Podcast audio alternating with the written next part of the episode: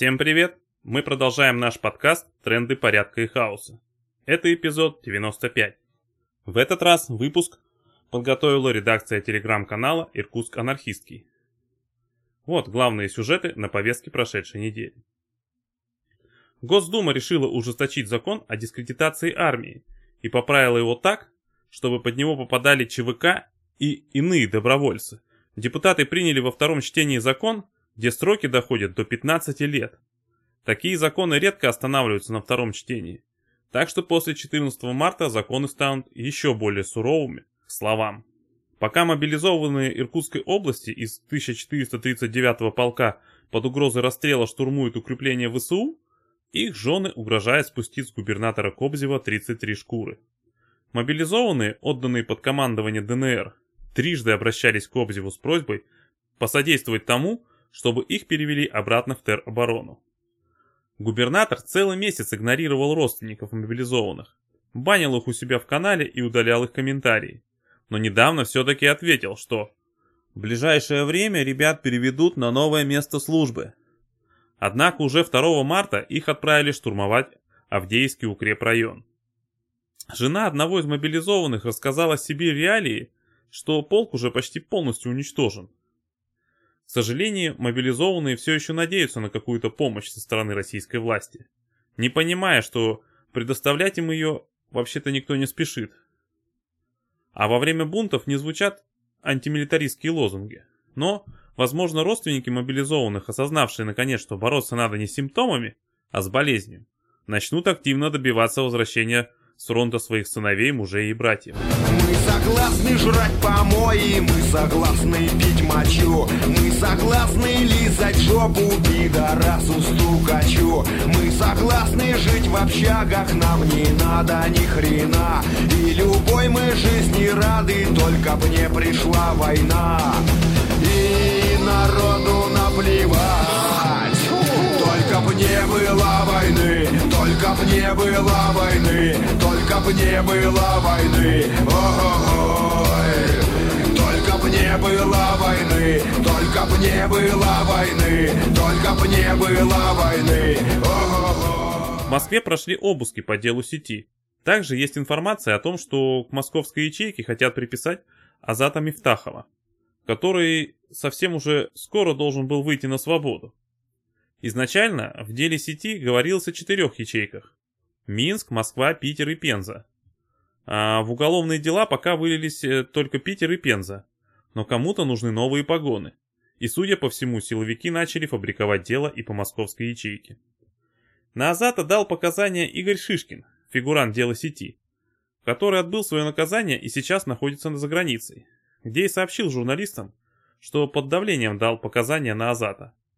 Также была информация о том, что показания дает Дмитрий Пчелинцев, который был недавно этапирован в московское СИЗО. По словам самого Азата, ему казалось более вероятным обновление по делу сети, и что его туда впишут, или дело по изготовлению СВВ из Балашихи, чем то, что его просто отпустят после окончания срока. Надеемся, что Азат вскоре выйдет на свободу.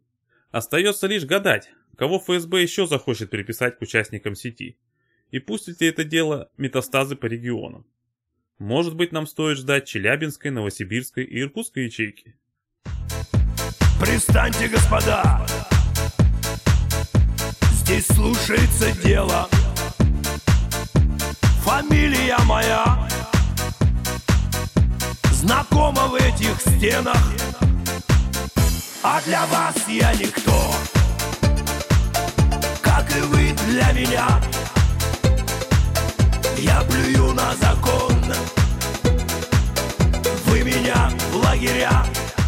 22 февраля в московском ТЦ «Авиапарк» состоялась массовая драка футбольных фанатов и анимешников из-за внешнего вида последних.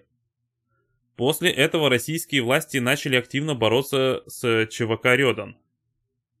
Во многих городах России прошли задержания подростков, якобы имеющих к ней отношение. Изначально Рёдан не был никакой субкультурой и не имел приставки ЧВК. Это была обычная локальная тусовка поклонников аниме Hunter x Hunter. Однако после распространения в СМИ информация о драке и рассказах силовиков о новой опасной субкультуре Появились те, кто неиронично начал относить себя к Рёдану. Правые начали активно пытаться апроприировать новую культуру. Отсюда и разговоры о противостоянии Рёдана с кавказцами.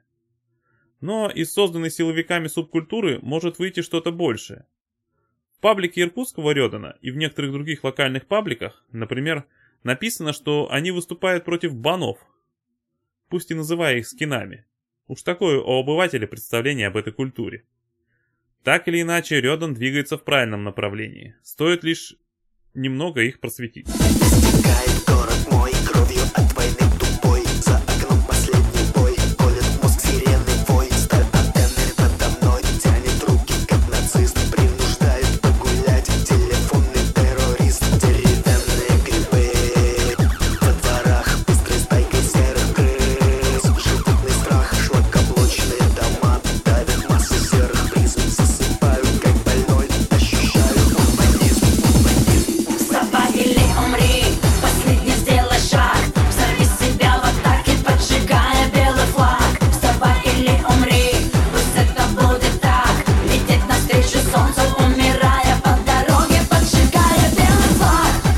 Недавно так называемый форум свободных народов России представил карту будущей России с 34 новыми государствами.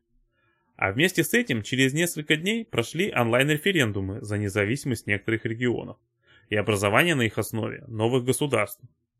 Хоть это и делается лишь для того, чтобы в будущем у этих новообразований не было проблем с признанием, и для того, чтобы все-таки начать деколонизацию России, с точки зрения коренных народов Сибири и анархистской оптики, у этих проектов есть масса проблем. Основной из которых вкратце можно выразить такими словами. Разрушение одной несправедливости и строительство кучи новых, разделение коренных народов новыми границами, деколонизация, а логическое продолжение колониализма. В связи с этим э, в канале Иркутск-анархистский была опубликована статья с видением действительной деколонизации э, через анархистскую социальную революцию. И другая статья, более подробно разъясняющей спорные моменты. Мы считаем, что в анархистском движении уделяется слишком мало внимания а, вопросам деколонизации. Это очень важный момент в нашей общей революционной борьбе, который требует дискуссии.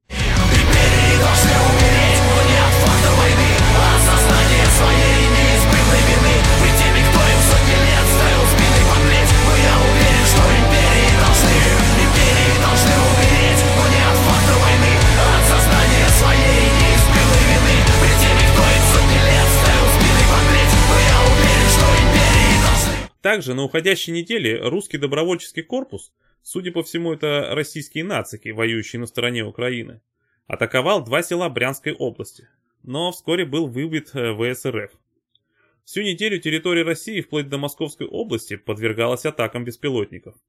Это знаковый момент. С одной стороны бессилие путинской армии, а с другой расстрелы селян э, русскими добровольцами рисуют печальную картину. По какому пути может пойти освобождение страны от путинизма? А, ну вот и все на сегодня. Напоминаем, что в трендах порядка и хаоса участники автономного действия дают анархистские оценки текущим событиям. Слушайте нас на YouTube, SoundCloud и других платформах. А заходите на наш сайт autonom.org и подписывайтесь на email рассылку.